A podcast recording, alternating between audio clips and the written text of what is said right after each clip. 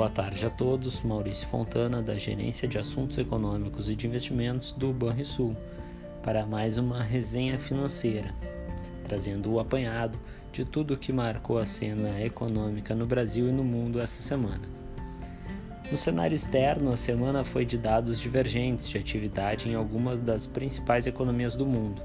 Ao mesmo tempo, amplia-se o debate sobre como as autoridades monetárias dos Estados Unidos e da zona do euro enfrentarão a inflação ao longo dos próximos trimestres.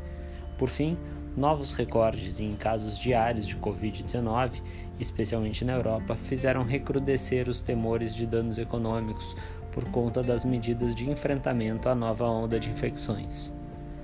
Sobre a economia americana, o destaque coube a dois importantes indicadores de atividade as vendas no comércio varejista apontaram alta de 1,7% em outubro em relação a setembro, o ritmo mais rápido de crescimento do setor em sete meses.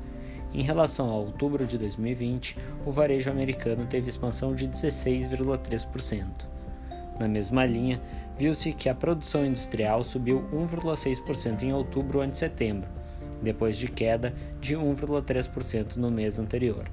O resultado surpreendeu positivamente o mercado, que previa alta mensal de 0,8% no período. Após um breve período de receios sobre um, uma possível desaceleração da maior economia do mundo, os Estados Unidos voltaram a exibir fôlego em outubro. Na zona do euro, por sua vez, houve boa notícia sobre o ritmo de atividade e dados preocupantes de inflação a segunda estimativa do PIB da região da moeda única europeia confirmou a leitura preliminar de alta de 2,2% no terceiro trimestre em relação ao período anterior. Assim, a economia cresceu dentro do esperado no terceiro trimestre do ano, recuperando-se quase que totalmente da recessão causada pela pandemia. Entretanto, com o aumento de casos de Covid-19 e com as tensões na cadeia global de suprimentos, o consenso de mercado aponta para uma desaceleração do crescimento no último trimestre deste ano.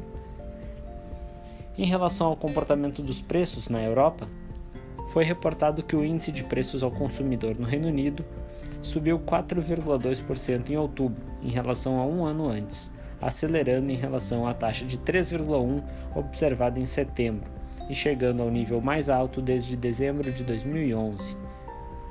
O resultado foi puxado por preços mais altos de energia e pelas crescentes interrupções na cadeia de abastecimento. O núcleo do indicador, que exclui preços mais voláteis como os de alimentos e energia, teve alta de 3,4% em outubro em relação ao ano anterior, acima da alta de 2,9% registrada em setembro. A alta acima do esperado no CPI em outubro, deve ampliar as chances de um aumento na taxa de juros no Reino Unido já em dezembro. No mesmo sentido, o CPI da zona do euro subiu 4,1% em outubro, na comparação com o mesmo mês do ano passado, também ganhando ímpeto após subir 3,4% em setembro. Os resultados ficaram em linha com as estimativas de mercado, mas pressionam o Banco Central Europeu a adotar uma política monetária mais dura antes do que se esperava.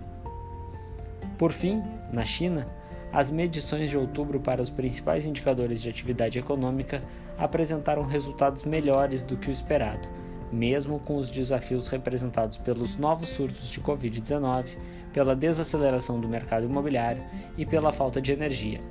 A produção industrial chinesa cresceu 3,5% em outubro em relação ao mesmo mês do ano anterior, acelerando em relação à expansão de 3,1% de setembro.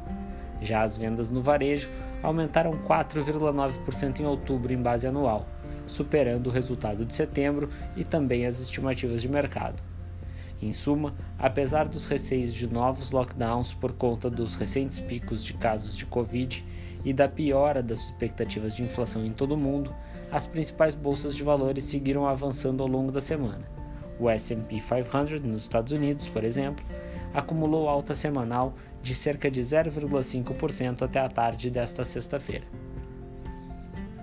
No Brasil, a semana foi novamente de instabilidades políticas em torno da tramitação da PEC dos precatórios, enquanto a agenda de indicadores econômicos foi voltada à inflação.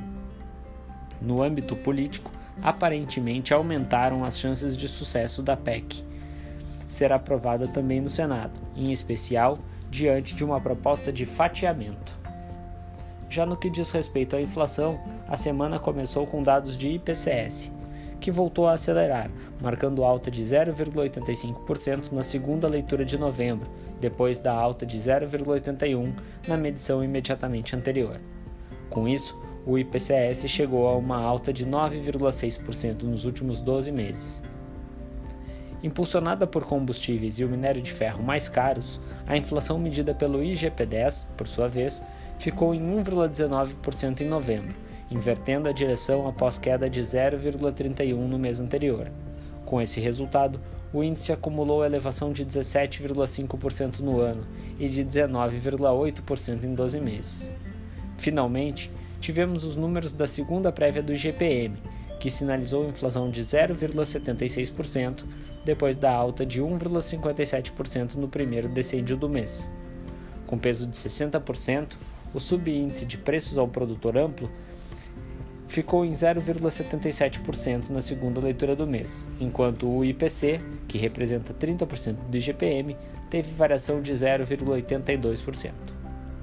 Diante de tudo isso, no mercado financeiro, entre trancos e barrancos, o Ibovespa voltou a cair mais de 2% no acumulado da semana até a tarde de sexta-feira. Já o dólar teve uma semana de recuperação, subindo quase 2,5% no período. As taxas de juros longos pré-fixados, de vencimentos mais longos, subiram novamente, com altas em torno de 1%.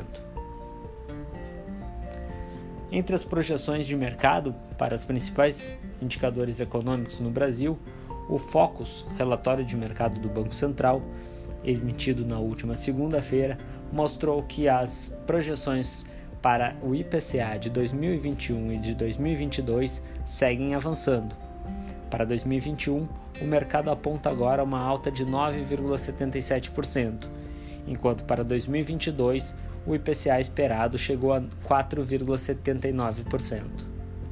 Além disso, as expectativas para a taxa Selic no final deste ano mantiveram-se em 9,25% ao ano, enquanto para o ano que vem permaneceram em 11%. O PIB, esperado para 2021, conforme a mediana de mercado, é de 4,88% de alta, enquanto para 2021 o mercado espera agora uma alta de apenas 0,93%. Na agenda de indicadores para a semana que vem, teremos no dia 22 o relatório Focus, nova edição no Brasil, além do Índice de Atividade Nacional de outubro nos Estados Unidos e a confiança do consumidor na zona do euro de novembro. Já no dia 23, teremos dados de IPCS no Brasil, relativos à terceira quadricemana de novembro, além dos dados de PMI composto na zona do euro e nos Estados Unidos. Ainda no dia 23, será divulgada a pesquisa industrial de Richmond, nos Estados Unidos, relativa a novembro. Já no dia 24, teremos os dados de clima de negócios na Alemanha, relativa a novembro, além de pedidos de auxílio-desemprego nos Estados Unidos e, mais importante, dados da segunda, da segunda medição do PIB americano do terceiro trimestre. Ainda no dia 24, serão divulgados dados do deflator de preços para os Estados Unidos em outubro, além da evolução de gasto e renda pessoal nos Estados Unidos e da confiança do consumidor de novembro, também nos Estados Unidos. No mesmo dia, carregado de informações, teremos a divulgação da ata do último encontro do FOMC, o equivalente ao nosso Copom nos Estados Unidos. No dia 25, é dia de IPCA 15 no Brasil. Já no dia 26, serão divulgados os dados da sondagem da indústria, do CAGED e a definição da bandeira tarifária de energia elétrica para dezembro, todos no Brasil. A semana que vem será cheia de indicadores importantes. Tenham todos um bom final de semana e bons investimentos.